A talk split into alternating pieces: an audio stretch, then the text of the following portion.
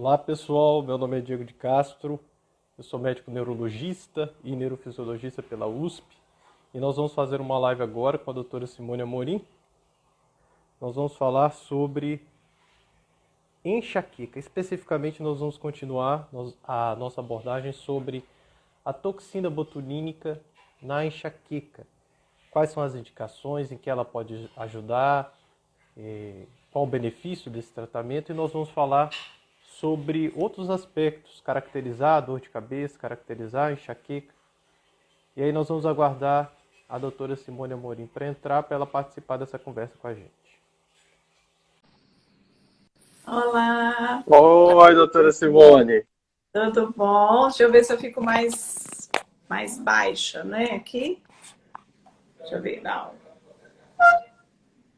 Terminou o consultório agora? Terminei agora. Eu ia para casa, mas eu falei, não vai dar tempo. Deixa eu ficar aqui. Deixa eu ficar aqui para a gente poder fazer a live. Depois eu vou para casa. Sexta-feira. Obrigado. Hora de ir para casa.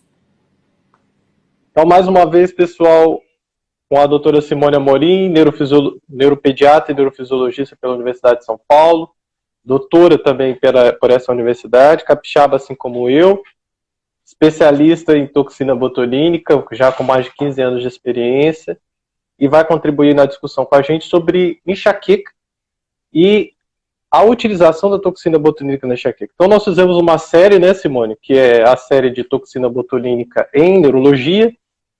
Primeiro fizemos um capítulo geral, abordando as características da droga, a história da droga. Agora a gente vai dividindo sobre cada cada capítulo em neurologia, né? E aí a gente escolheu enxaqueca, foi que é um tema muito comum. 12% da população mundial apresenta enxaqueca na forma episódica, 4% da população mundial apresenta enxaqueca na sua forma crônica. Então, antes da gente começar é, falando sobre o uso da toxina botulínica, vamos conceituar, né, Simone? Explicar um pouquinho sobre a enxaqueca. Opa! O celular caiu. Segura! Segura, senão coloca ele em outro lugar. Segura! É. Bom, tá. Então vamos lá, minha querida. Vamos começar por que, o que é enxaqueca. Vamos lá, né? Enxaqueca, todo mundo pensa assim: ah, é uma dor de cabeça simples, é uma dor de cabeça normal, eu tenho dor de cabeça, eu tenho enxaqueca. Às vezes nem é enxaqueca, mas como ela é a mais comum, a mais prevalente, né? Então virou um pouco de sinônimo de dor de cabeça. E não, na verdade não é. Na verdade, a enxaqueca, ela é uma doença crônica, ela é uma doença neurológica, ela é uma doença do nosso cérebro que causa um tipo específico de dor de cabeça. A gente precisa de alguns critérios, de alguns achados quando a gente pensa nessa dor. Então tem que ter uma dor, tem que ter um tempo. Ela precisa ter mais de três meses de história. A gente não é assim, ai, tô com dor de cabeça desde semana passada e isso é agora é uma enxaqueca. Não, a gente precisa de um tempo. Esse paciente ele tem um tempo de história. Geralmente ela pode acontecer até desde a adolescência. Não é raro a gente ver que o paciente fala assim, ai, doutora, na adolescência tinha alguma coisa, umas dores mais fracas, menos intensas, menos frequentes. Mas agora, na vida adulta, nessa idade mais é, é, produtiva do indivíduo, principalmente da mulher, ela se torna muito mais é, é, frequente, intensa, com duração maior. Então, é uma dor, geralmente ela é unilateral, ela é de um lado só, mas pode acometer os dois, mas ela é de um lado só. Um caráter pulsátil, luz incomoda muito, barulho incomoda muito, é o que a gente chama de foto, de fonofobia. É, às vezes náusea, o paciente se sente mais é, enjoado, nauseado e por vezes até vômito. Então isso acontece, acontece por toda uma liberação de neurotransmissores aí no cérebro que faz com que isso tudo vá acontecendo. Então, para isso, para esses critérios, para essas características de dor, a gente chama de enxaqueca. Existe aí um caráter hereditário, a gente sabe, né, que nas, é, é muito comum a gente ter Ai, doutora, mas a minha mãe tem, a minha irmã tem, a minha tia tem, a minha. Então, assim, sempre tem uma história familiar rica o paciente com enxaqueca, uma, uma quantidade, uma, um percentual menor não fala dessa, dessa história familiar, mas a gente tem que sempre lembrar e pensar nesse caráter familiar da enxaqueca. É, é. Eu acho que é uma coisa muito interessante que você trouxe, né, Simone, é que o paciente com enxaqueca, ele não é só uma dor de cabeça qualquer.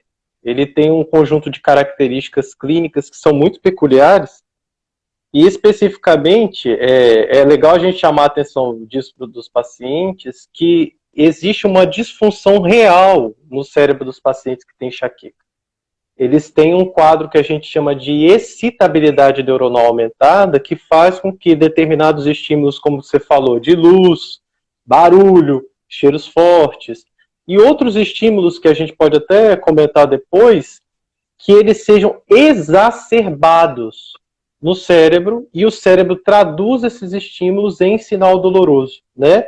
Então, uma das coisas que é muito importante que os pacientes entendam, que primeiro, a dor de cabeça da enxaqueca, ela tem uma característica que tem um background genético, existe uma história familiar, geralmente por trás de susceptibilidade, e o cérebro desses pacientes traduz uma série de estímulos do ambiente do próprio organismo em um estímulo doloroso, né? Isso pode ocorrer sob uma forma de episódios, em que acontece esporadicamente, mas pode ocorrer também numa forma quase contínua diária, né? E esse quadro específico nós chamamos de enxaqueca crônica. Eu gostaria que, que é, esse, esse tema de, de enxaqueca é muito legal, que Simone tem enxaqueca também, né, Simone? Então, então é uma coisa que a pessoa sente na pele, né?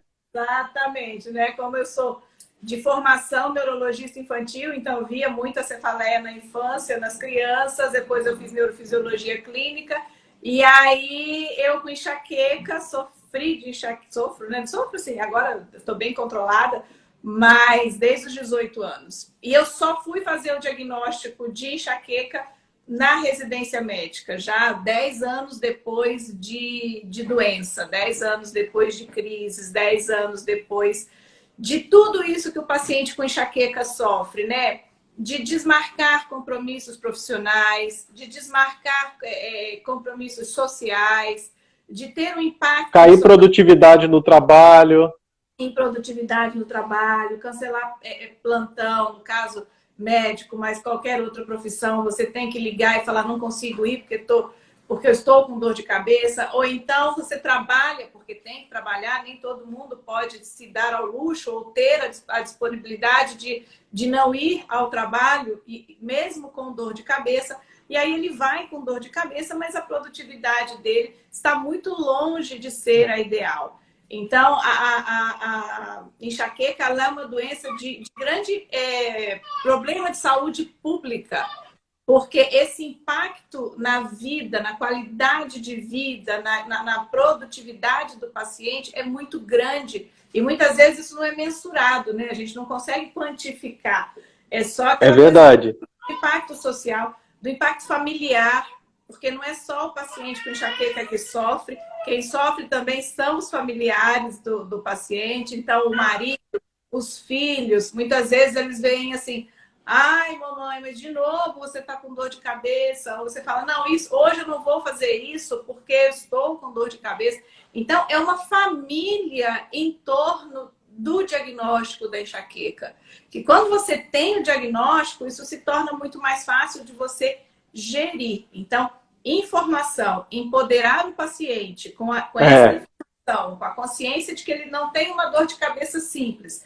Ele tem sim uma doença neurológica que impacta na vida dele, mas que tem tratamento, e independente de medicação também, que a gente vai falar hoje, ele tem que aprender a gerir as suas crises de dor ou prevenir as suas crises de dor, conhecendo os seus gatilhos, conhecendo aquilo que desencadeia a crise de dor. É, esse ponto do gatilho é, é outro ponto, né? Porque muito, muitos pacientes com dor de cabeça, às vezes, eles não conseguem estar atentos de que existem, às vezes, eventos específicos ao longo do dia que são capazes de desencadear essa excitabilidade neuronal aumentada. Então, entre eles, nós temos alimentação, Um outro ponto que a gente tem que é hidratação, às vezes os pacientes esquecem a questão da hidratação. Os fatores ambientais, como a gente já falou, de luz, barulho e cheiro forte, e os fatores também que a gente chama de interoceptivos, que são aqueles do nosso próprio organismo, entre eles a abstinência de sono e transtornos do humor, né, Simone? Às vezes o estresse é algo que a gente é, desconsidera, mas que ele é um fator conhecido para piorar e favorecer a cronificação da, da, da, enxaqueca também, né? E esse conhecimento realmente é, é empoderador à medida que você consegue perceber que manejando esses gatilhos você consegue reduzir. E faz parte, né? É algo obrigatório no, no, no tratamento, no cuidado do paciente com dor de cabeça, não é isso? A, a, educação do paciente, fazer ele voltar o olhar para algumas coisas que antes ele não dava atenção, mas porque ele não tinha essa informação, né? Ah, ele, ele nunca juntou muitas vezes que toda vez que ele se expunha muito ao sol, no outro dia ele tinha dor de cabeça. Então, Sim. no consultório, ensinar esse exercício para o paciente de tive dor de cabeça hoje, como foi meu dia ontem? O que, que eu fiz? O que, que eu comi? Será que eu dormi o tempo necessário? Ou será que eu não dormi demais? Teve algum alimento que eu comi? E tentar correlacionar. Porque aí ele começa a ver, ah, sempre que eu tive dor, eu tinha comido este tipo de alimento. Ou eu tinha tido uma privação de sono, foi depois de uma noite que eu não dormi bem. Então, o paciente vai começando a montar esse quebra-cabeça que sem o diagnóstico correto, ele nem imagina que tem um quebra-cabeça para ele montar, né? Sem o diagnóstico correto, é uma dor de cabeça, de vez em quando dói mesmo e vai doer. Aí agora eu sei que eu tenho que tomar remédio, daqui a pouco eu vou ter que vomitar para ela melhorar. E isso vai construindo um raciocínio que muitas vezes não é o raciocínio exato da enxaqueca. E aí muitas vezes esse paciente começa a tomar muita medicação para dor, porque ele tem dor, aí ele toma medicação, aí vem mais dor. Então, o, o, o, quando a gente comenta isso no consultório, fica uma coisa até estranha, né? Ué, doutora, mas eu tomo remédio, o remédio piora a minha dor. E é isso que acontece, né? O nosso Sim. cérebro, ele é dotado da capacidade de produzir analgésico, né? Que são os analgésicos endógenos, que são as substâncias que, que aliviam dor, são substâncias do relaxamento, são substâncias analgésicas. Só que se a gente começa a tomar muito remédio para dor, por um mecanismo de feedback, o cérebro fala assim: não preciso produzir mais nada, porque daqui a pouco vai chegar um monte de remédio aí. E aí o paciente deixa de produzir e entra nesse ciclo vicioso que é: quanto mais medicação, mais dor eu tenho, quanto mais dor eu tenho, mais medicação eu preciso. Então, esse é processo de educação, educacional, que eu digo, do paciente, de mostrar para ele, olha, isso é uma doença, o que você sente é real, não é frescura, não é brincadeira, não é porque você quer ter dor de cabeça. Isso faz com que ele entenda muita coisa que ele sente, muita coisa que acontece no corpo dele, que acontece na cabeça dele, e ele consegue gerir muito melhor isso. Então, quando o paciente entra no jogo para falar, é, realmente, se eu fizer isso tudo, eu tenho uma chance muito grande de melhorar esse meu quadro de dor, tudo fica muito mais fácil. eu acho que um ponto. Esse mocinho aí, hein? Essa mocinha que tá chorando lá. A Agatha. Coisas do ao vivo do home office. É assim mesmo. É. Vamos lá.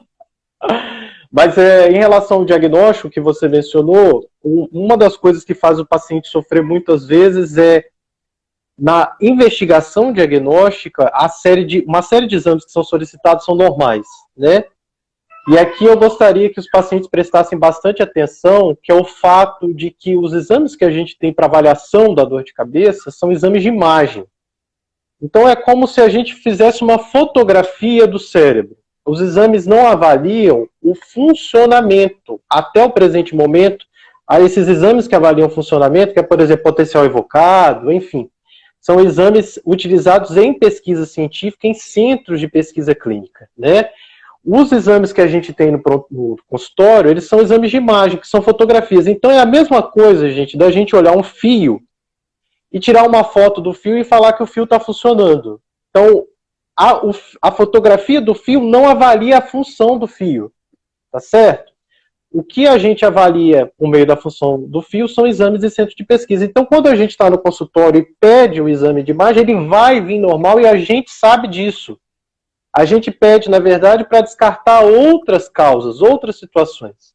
Ah, o quadro clínico, o diagnóstico da, do, da enxaqueca, ele é baseado primariamente nos critérios clínicos, que é a característica da dor de cabeça, né? E algumas vezes, em 20% é, dos pacientes, tem um detalhe que ajuda muito, que é o fenômeno de aura, né, Simone? que é um fenômeno neurológico que antecede a dor de cabeça, geralmente com duração de 5 a 60 minutos, em que ele pode produzir uma série de sintomas neurológicos. Então, o paciente com enxaqueca, além da dor, tem um fenômeno de outros sintomas neurológicos, que é a aura. Eu gostaria que você comentasse um pouquinho, Simone, sobre a aura da enxaqueca, que acompanha 20%, a 20 a 25% dos quadros de dor de cabeça da enxaqueca. É isso que eu ia falar. Nem todo mundo tem, né? É um percentual menor de pessoas. É, a aura, ela, é, ela, como você falou, ela acontece antes da dor. Na verdade, existe uma cascata de eventos antes da antes da dor começar. A dor é como se fosse a montanha, né? Subiu, é. acontecendo uma cascata de eventos, aconteceu, aconteceu, aconteceu, chegou lá no topo. O topo é a dor antes de chegar na dor, a gente passa por alguns sintomas que o paciente nem imagina, às vezes, que aquilo está relacionado com a enxaqueca, ou faz parte da enxaqueca. Então, antes da aura, às vezes, a gente tem os sintomas premonitórios, que são aqueles sintomas assim, ai, tô irritada hoje, hum, já começa é. a ficar uma irritabilidade, uma fadiga, é um cansaço, você não fez nada. Às vezes compulsão por doce, né? É, comida. Então, ou, por outro lado, perde a fome, você não quer comer nada. Então, essas alterações de, de alimentares aí podem acontecer, principalmente fadiga. Você não fez nada para estar tá cansado daquele jeito e você está lá fadigado.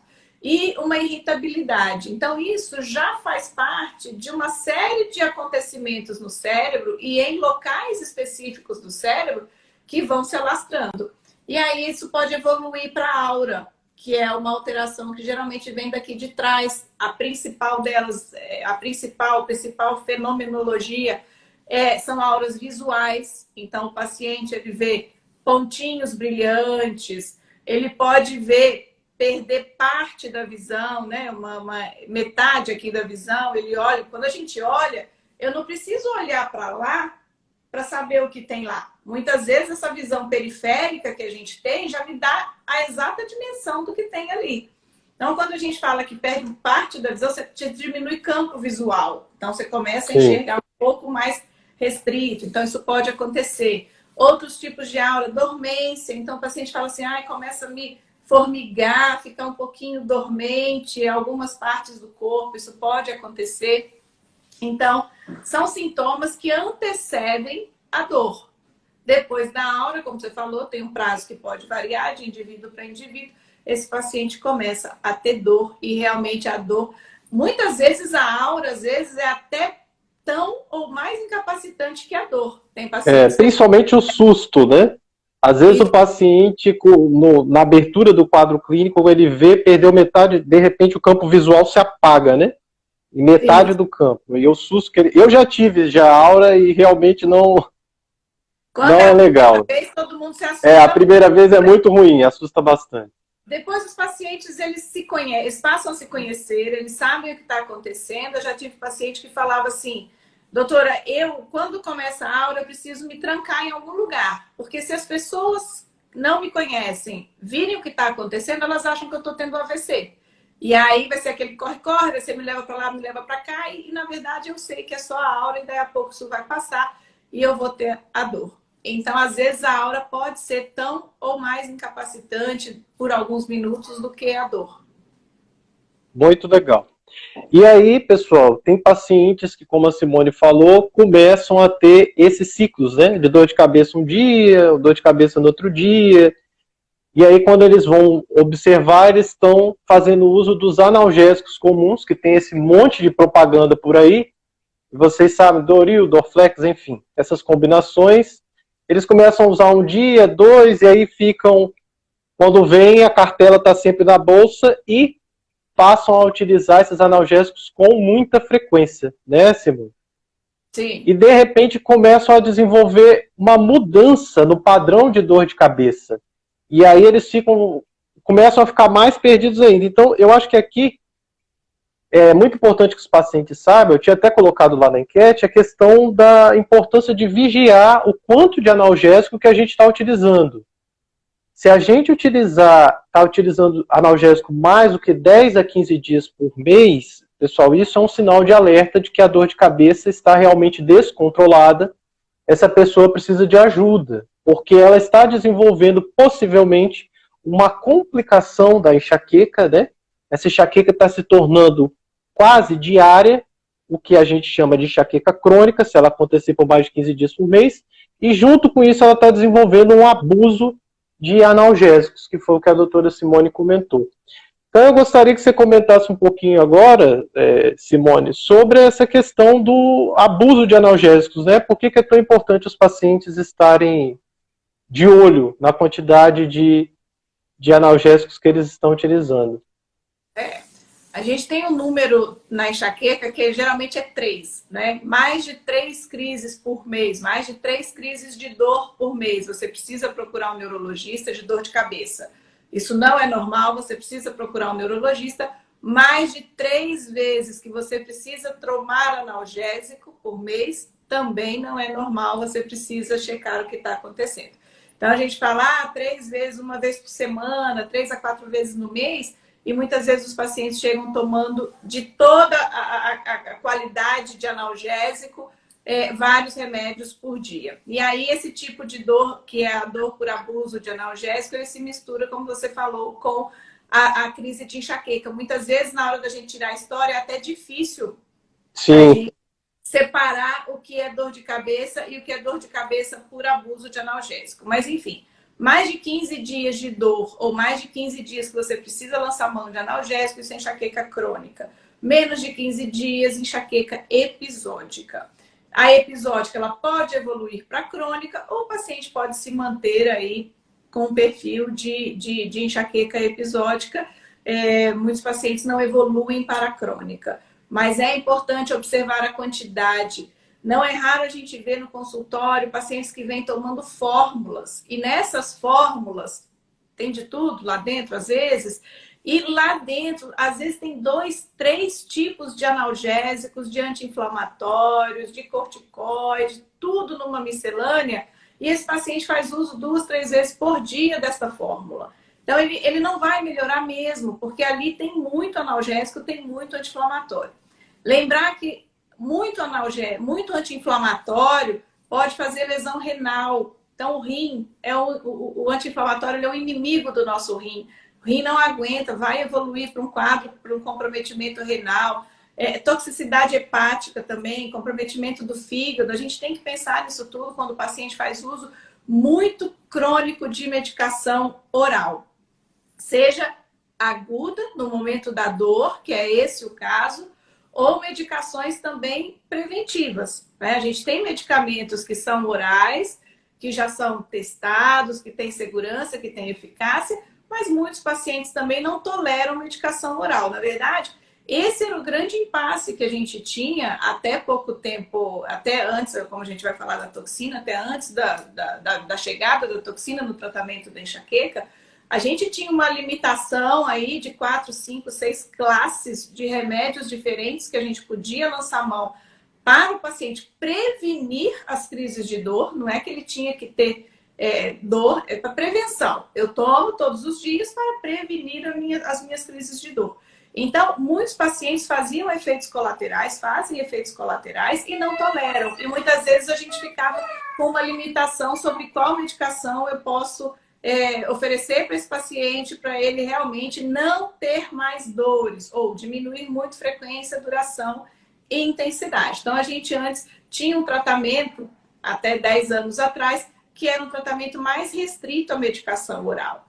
E agora, de 2010 e no Brasil 2011 para cá, a gente tem o tratamento com a toxina botulínica, que é, é, intramuscular, a gente vai falar, e, e, que realmente é um divisor de águas na vida do paciente. É um, um tratamento eficaz, seguro, com nível de evidência A na literatura. Eu costumo dizer que a gente tem tão pouco tratamento com nível de evidência A, né? Sim. Assim, nível de evidência A é aquele tratamento para qualquer doença, em qualquer especialidade, que a gente já tem trabalhos na literatura provando, mostrando que aquele tratamento é seguro, é eficaz para aquela, aquela doença. E o meu paciente precisa conhecer este tratamento. Fazer ou não é uma decisão de cada paciente, mas ele precisa saber. Para minha doença, para o meu problema, eu tenho este tratamento que pode melhorar as minhas crises. Melhorar é. duração, frequência e intensidade. Lembrando que enxaqueca não tem cura. Isso é algo que tem que ficar. É, isso é claro. é muito, muito importante colocar não tem tratamento de cura para enxaqueca, mas a gente tem tratamentos é. de controle da dor. Sim. Uma vez que a gente tem um cérebro que tem é, é, essa excitabilidade aumentada, que o neurônio é mais excitável, a gente não tem como mudar uma coisa que é praticamente de fábrica. Isso é estrutural do funcionamento desse neurônio. O que a gente tem que fazer é tentar diminuir a capacidade desse neurônio de liberar substâncias que causem a dor. Então, por esse motivo, pessoal, toda vez que a gente utiliza muito analgésico, é um sinal de que nós estamos precisando de prevenir, lançar a mão de um tratamento que a gente chama de preventivo, tentando inibir o surgimento da dor, né, Simone? Quando a gente está utilizando muito analgésico, quer dizer que eu estou utilizando um remédio já no momento que a dor se instalou, o que para a gente é muito ruim, né? Porque de qualquer jeito sua vida, a qualidade da sua vida vai cair e a tendência é que esse analgésico perca o efeito e mais, que é uma coisa muito comum também. Os pacientes ficam com tanto medo de sentir dor que às vezes eles já tomam a, aquele remédio analgésico quase preventivo. E pessoal, isso ao longo do tempo, ele causa inclusive uma dependência emocional e psíquica. Então, quando a gente avalia os pacientes a longo prazo que utilizam muito analgésicos, eles utilizam com tanto eles têm tanto medo de sentir aquela dor que aquilo passa a ser um comportamento automático, né, né Simone?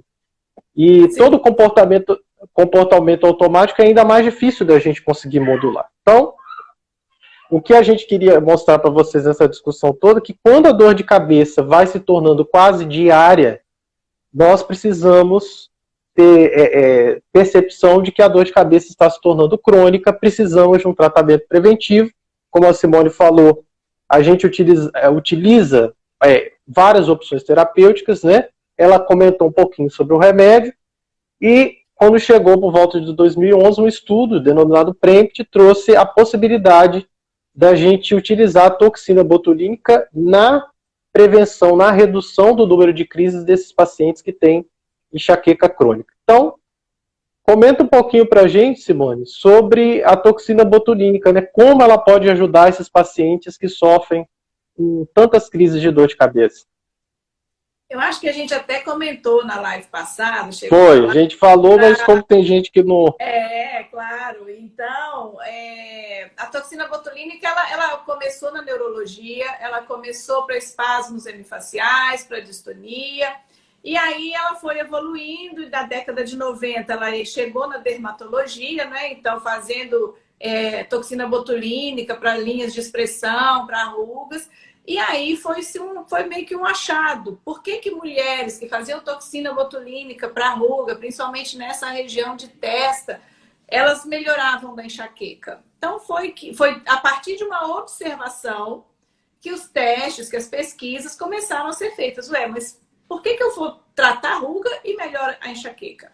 Então, a gente já conhecia, já conhecia o mecanismo de ação da toxina botulínica no músculo, que era reduzindo a contração muscular, e aí foi se estudar um pouco mais, e aí a gente viu, aí começou todo o, o, o, o as pesquisas, os trabalhos mostrando a importância da toxina botulínica na dor. Não é só na enxaqueca, é na dor ela age nos nervinhos, né, nas terminações aqui nervosas, sensitivas, fazendo com que exista uma menor liberação de substâncias que causam dor. Porque já se conhecia que na, na hora da enxaqueca, na hora que o paciente está ali com aquela crise, Tem algumas substâncias que estão muito elevadas no sangue, substâncias que Sim. causam dor, substâncias que a gente chama de álgicas. Elas estão, assim, numa concentração muito alta. Então, o que, que a toxina botulínica faz? A toxina botulínica, uma vez injetada né, nesta região, eu vou mostrar o protocolo que a gente tem aqui. Ela faz com que nessa região, nesse, nesta área de nervo, a gente tenha uma menor liberação dessas substâncias. Principal delas são as CGRP, é uma sopa de letrinhas, a gente não precisa decorar isso, mas ela age atuando diminuindo substâncias que causam dor. Não só o CGRP, outras também, mas ele é o principal. E por quê? E aí foi visto, ah, então por isso que elas melhoravam também da enxaqueca, porque o protocolo de, de, de, estética, muitas vezes, tem essas, essas linhas de expressão aqui da face, né? Que a gente fala principalmente. Sim.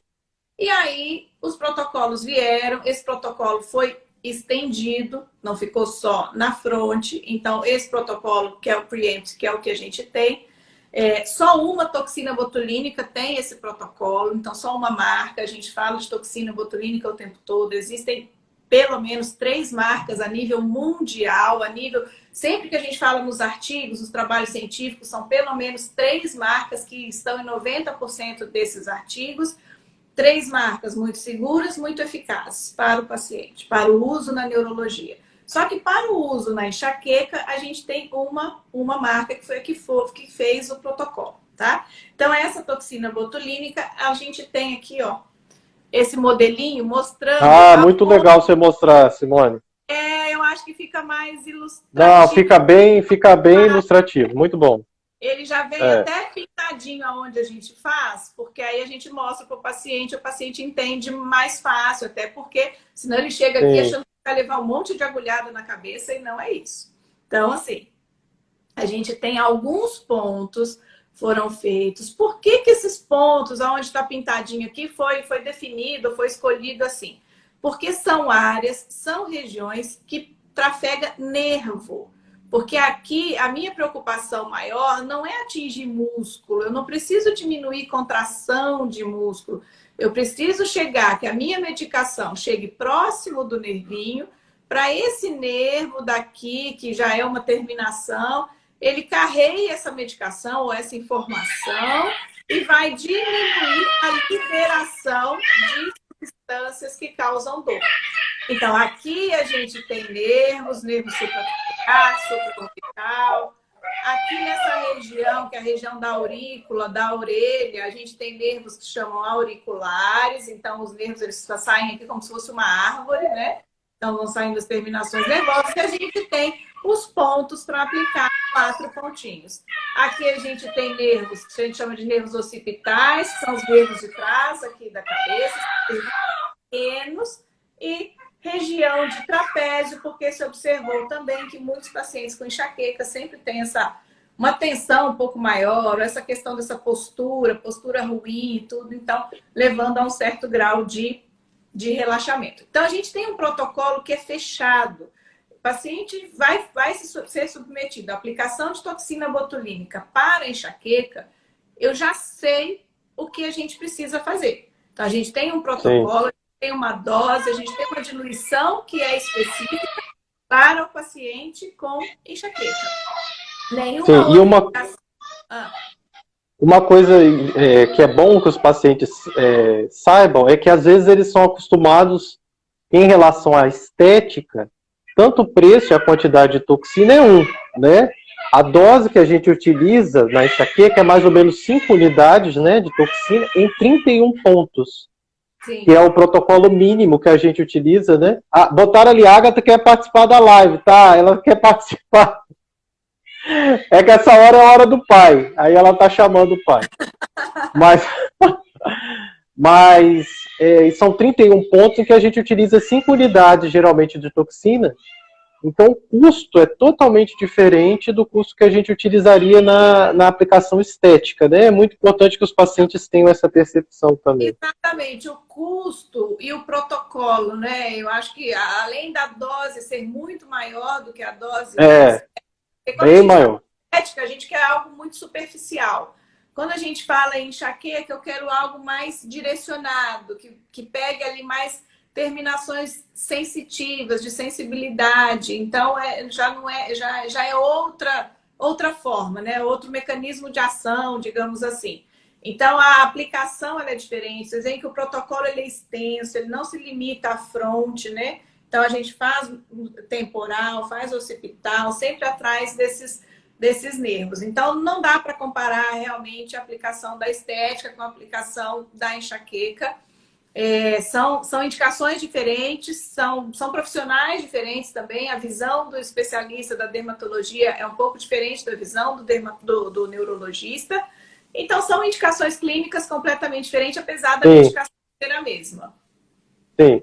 E uma outra coisa que tem que ficar claro, pessoal, é que, no final das contas, a propriedade da toxina botulínica ela vai atuar sobre esse nervo, impedindo a liberação de substâncias que são pró-álgicas, né, que vão causar a dor, como a doutora Simone falou. Essas substâncias incluem a substância P e o CGRP. Então é algo realmente que atua na neurotransmissão do sinal doloroso, por isso que a droga tem uma capacidade de ser tão eficaz, né, Simone? O resultado que a gente espera, pessoal, não é eu aplicar a medicação e esse paciente sair do consultório às vezes sem dor e nunca mais ter dor. O resultado que a gente espera é uma diminuição da frequência e da intensidade da dor de cabeça. Que como a gente falou no início, existem alguns triggers, né, que são os gatilhos de dor. Então, o paciente junto tem que fazer todo esse acompanhamento, né, Simone? O reconhecimento dos seus gatilhos, o cuidado que ele deve ter com o seu sono, o cuidado que ele deve ter em relação a fatores estressores emocionais, de se manter hidratado, de de utilizar uma boa alimentação, né? E além disso. Ah. Vai lá, pode ir. Não, o tratamento ele é multidisciplinar, ele é de, de muitas vias. É, a gente, quando a gente a, indica, orienta o tratamento com a toxina botulínica para o paciente, a gente deixa muito claro que não é como você falou, não é um tratamento de cura, não é um tratamento milagroso, não é um tratamento que no dia seguinte ele vai estar ótimo. É um tratamento que a gente aplicando num dia, a gente espera pelo menos 10 dias para que esse paciente Isso é importante. comece a perceber uma é. melhora. E qual é essa melhora? A gente quer que o objetivo é diminuir frequência, diminuir duração, diminuir intensidade da dor. Tem paciente que às vezes fala, doutora, a intensidade melhorou muito, muito, muito, muito, mas a frequência continua igual. Tem paciente que fala, a duração. Então, assim, nesta primeira aplicação, é muito importante também a gente alinhar a expectativa com o paciente. Falar, olha, que às vezes a internet é, é, vende a coisa como muito milagrosa também. Então a gente precisa, depende muito de cada paciente. Cada vez mais a medicina está se voltando para um atendimento muito individualizado, muito Sim. customizado. Cada paciente é único, cada paciente vai ter sua indicação, vai ter seu momento. E o que a gente vê? A gente vê sim uma melhora muito grande na duração, na frequência e na intensidade das crises. Mas a gente precisa alinhar a expectativa. Porque esse paciente que tem 20, 15, 20 dias de crise no mês, a gente precisa alinhar a expectativa. Olha, não vou, a toxina botulínica, numa primeira aplicação, ela não vai deixar você com zero crises. Mas se você sair de 20 para 10, isso já significa. A gente já deu um passo, claro muito grande na qualidade de vida.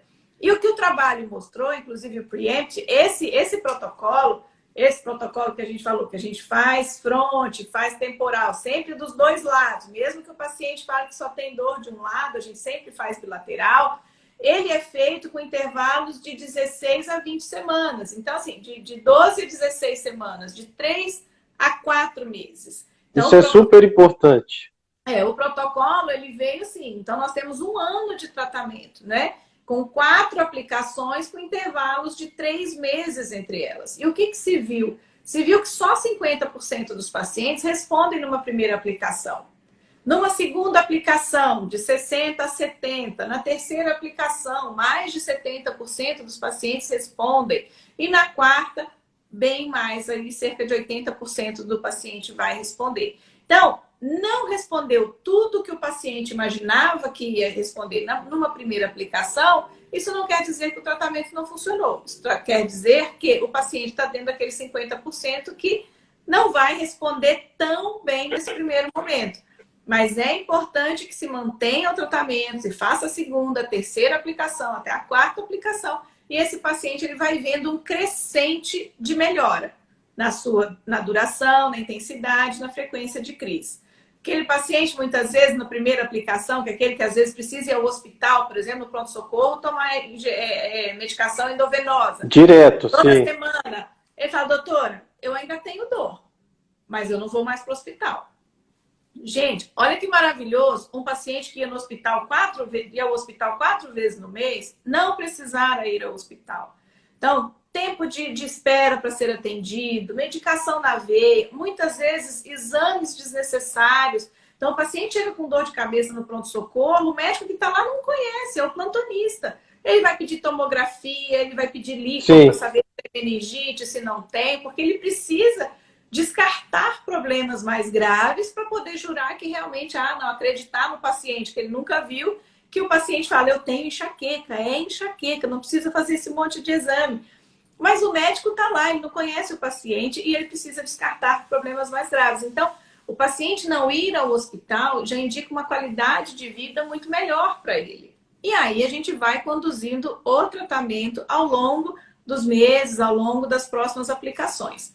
Mas como você falou, sempre junto dessa parte educacional, é, alimentação, paciente mesmo fazendo a toxina botulínica, está fazendo direitinho, houve melhora. O paciente com dor de cabeça, com enxaqueca, ele não pode se descuidar nem um minuto. Ele tem que ser regrado com a alimentação. Sim. Ele tem que evitar o jejum, ele tem que evitar comidas gordurosas, comidas ricas em açúcares. Até assim, a gente não tem nenhuma evidência, olha, este alimento causa enxaqueca. A gente não tem isso até agora. Mas a gente sabe, por experiência clínica, que alimentação rica em gordura, alimentação rica em açúcar, é uma alimentação pró-inflamatória. É, uma, é uma, uma alimentação que gera inflamação. E isso vai piorar a sua dor de cabeça. Então, esse paciente ele precisa saber: eu preciso ter uma alimentação mais saudável possível, eu preciso praticar atividade física. Porque eu preciso fazer meu cérebro voltar a produzir minhas endorfinas ali, eu preciso ter domínio disso de novo. Eu preciso dormir bem. Paciente que não dorme bem, tem privação de sono, ou que passa muito da hora de dormir, quer dizer, dorme horas a mais, ele também pode ter uma dor de cabeça desencadeada. É, sono, sono e dor de cabeça é, é, é um capítulo à parte, né? Sim. Porque que a totalidade é. dos pacientes é, que, que não dormem, às vezes, eles se tornam muito mais suscetíveis a ter dor, e quem tem enxaqueca fica sem dormir, é um fator de risco independente para ter a cronificação né, da enxaqueca. Exatamente, piora. Então, assim, você tem que ter uma vida é. muito cuidada, tem que ter um acompanhamento por um neurologista, tem que ter, é, é, seguir a, a, a, risca ali, fazer o seu diário da dor, se conhecer, né? ter esse autogerenciamento aí, se conhecer, olhar para o dia anterior o que, que aconteceu, usar as medicações prescritas pelo, pelo, pelo neurologista. Muitas vezes a gente vai fazer a toxina, mas esse paciente vai precisar de medicação oral adicional, né? Agora a gente tem no mercado, a partir desse ano, entrando uma nova classe de medicações para o tratamento da enxaqueca, que são os anticorpos monoclonais. Então, o paciente da enxaqueca hoje, ele vive um momento, digamos assim, ótimo dentro da neurologia. Ele ganhou opções que ele não tinha, né? Ele não tinha. Dez anos atrás, é. a gente sabia é verdade.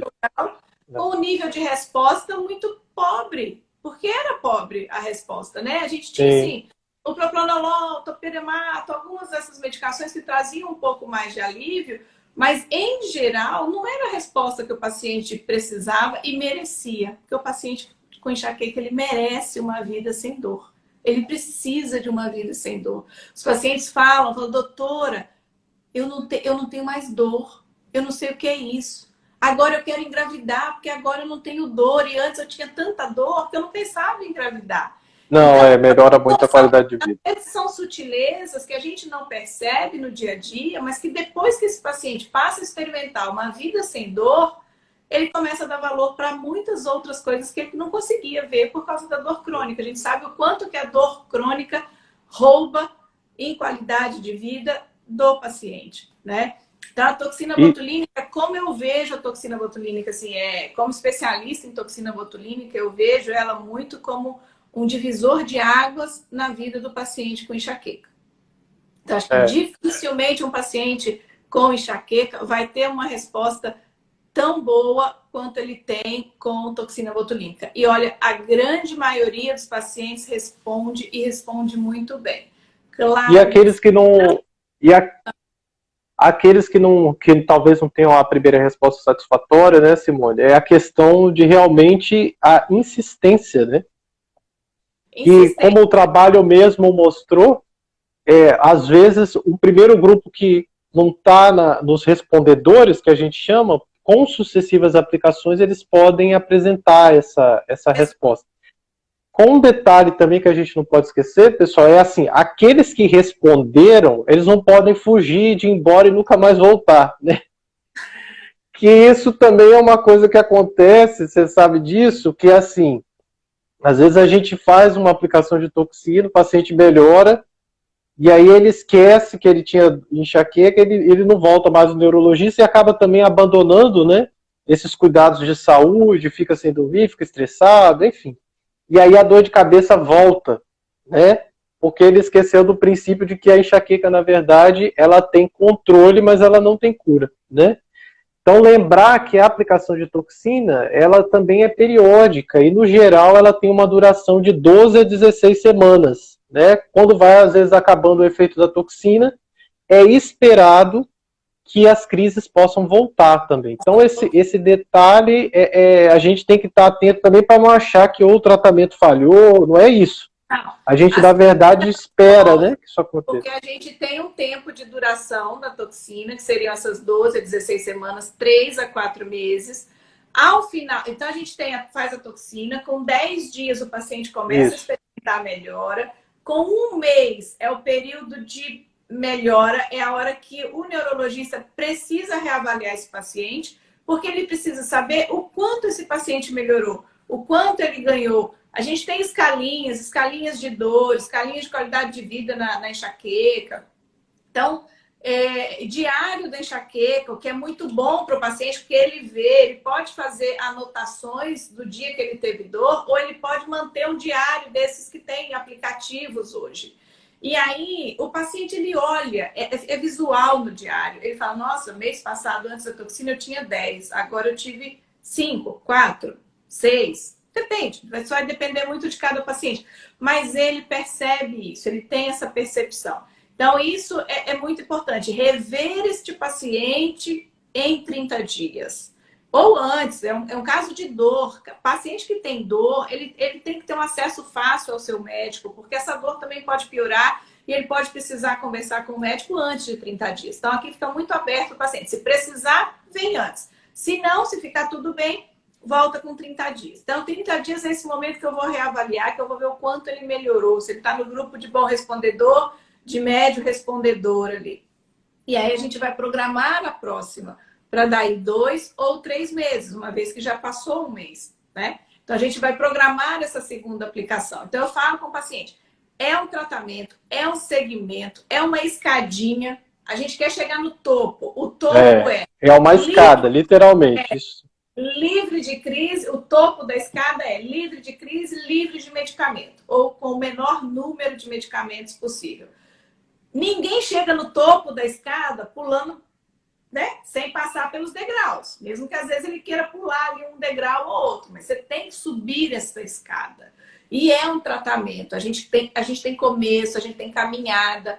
Uma coisa que eu falo muito no consultório também, não é só vir para aplicar toxina botulínica ele vem para manter o tratamento da enxaqueca, para o médico avaliar, ver se está tudo bem com a vida dele, se a qualidade de vida dele melhorou, se a gente pode reduzir medicação oral, chegou a hora de reduzir a medicação, talvez a gente possa tentar diminuir essa medicação oral e avaliar como é que esse paciente vai ficar só com a toxina, sem medicação oral. Muitos fazem uso apenas da toxina botulínica, porque a toxina botulínica já é suficiente para manter o controle satisfatório das suas crises.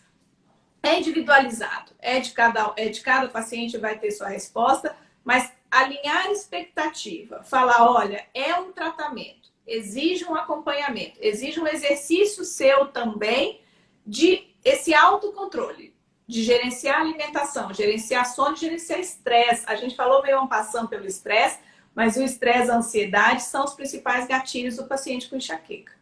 Então, ansiedade e depressão, seis vezes maior no paciente com enxaqueca. Sim. Então, é o paciente que não tem.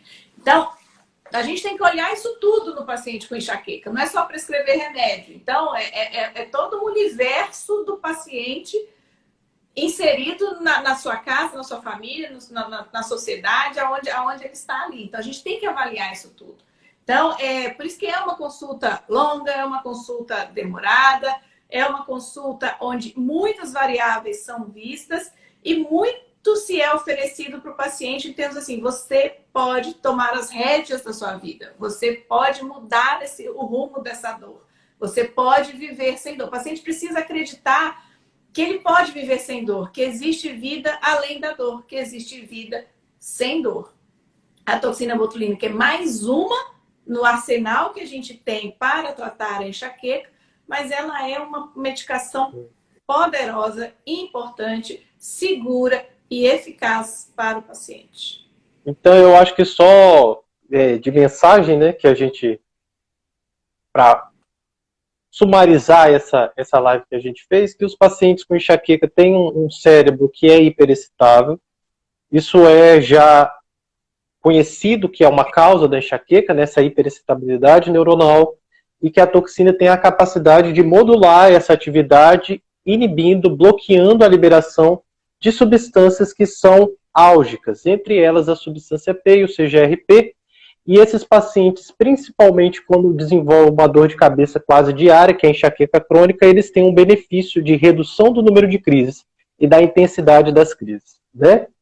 E além disso, né, do, da, da questão da enxaqueca, a gente, a Simone mostrou muito legal os locais, né, de aplicação, que são em 31 pontos, e esses 31 pontos a gente aplica cerca de 5 unidades, mas, né, Simone, às vezes a gente utiliza até um pouco mais de toxina, né? Às vezes, olhando pacientes que têm outros pontos, que são pontos dolorosos, é, a gente faz um protocolo que é follow the pain, né? Uhum. Onde ele tem um ponto, a gente vai lá e aplica toxina também. E às vezes aquilo que a gente tinha comentado na outra live, né? Que os pacientes, além de enxaqueca, eles podem ter bruxismo também. Sim. Né?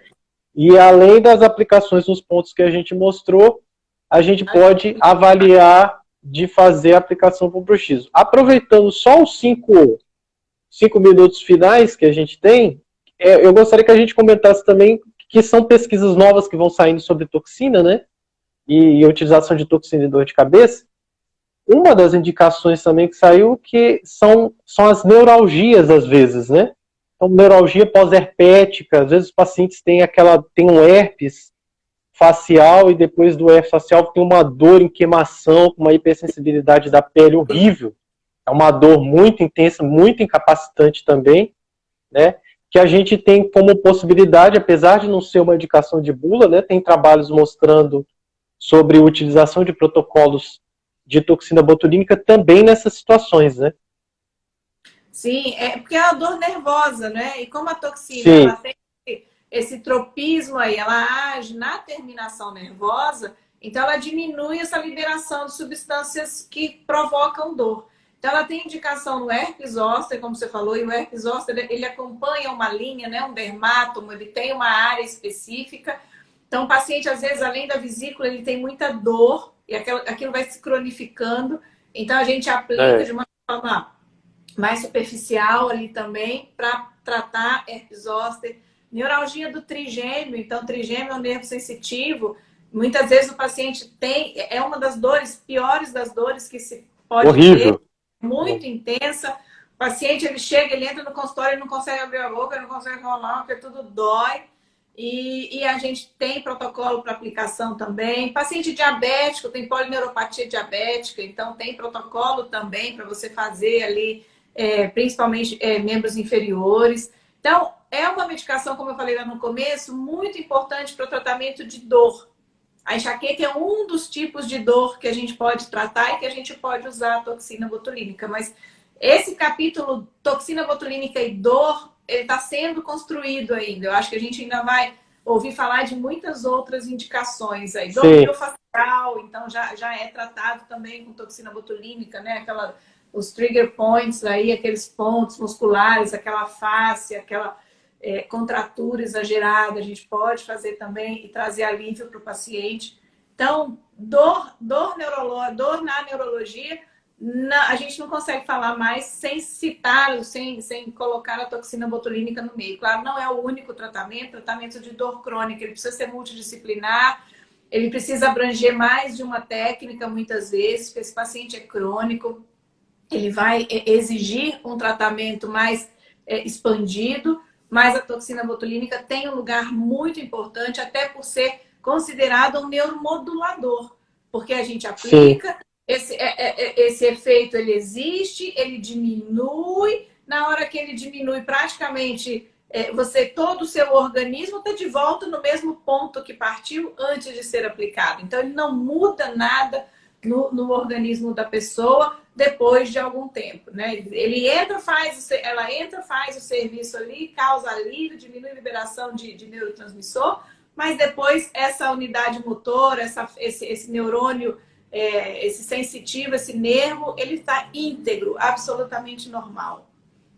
Então, ela é, ela é realmente uma medicação é, muito especial na medicina, por estar presente em tantas especialidades e, e a medicação hoje, talvez, que tem o maior número de indicações clínicas de tratamento.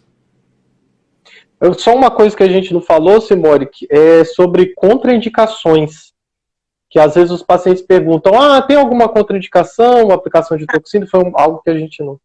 O perfil de segurança da toxina botulínica, independente da marca, ele é muito grande, ele é muito bom. Então, é, é, é similar ao de eficácia. Então, o que, que a gente tem? A gente não faz em grávida, a, não é nem que não possa ser feito em grávida, mas a gente não tem estudo nenhum mostrando segurança em grávida, como a gente não tem para nenhuma medicação.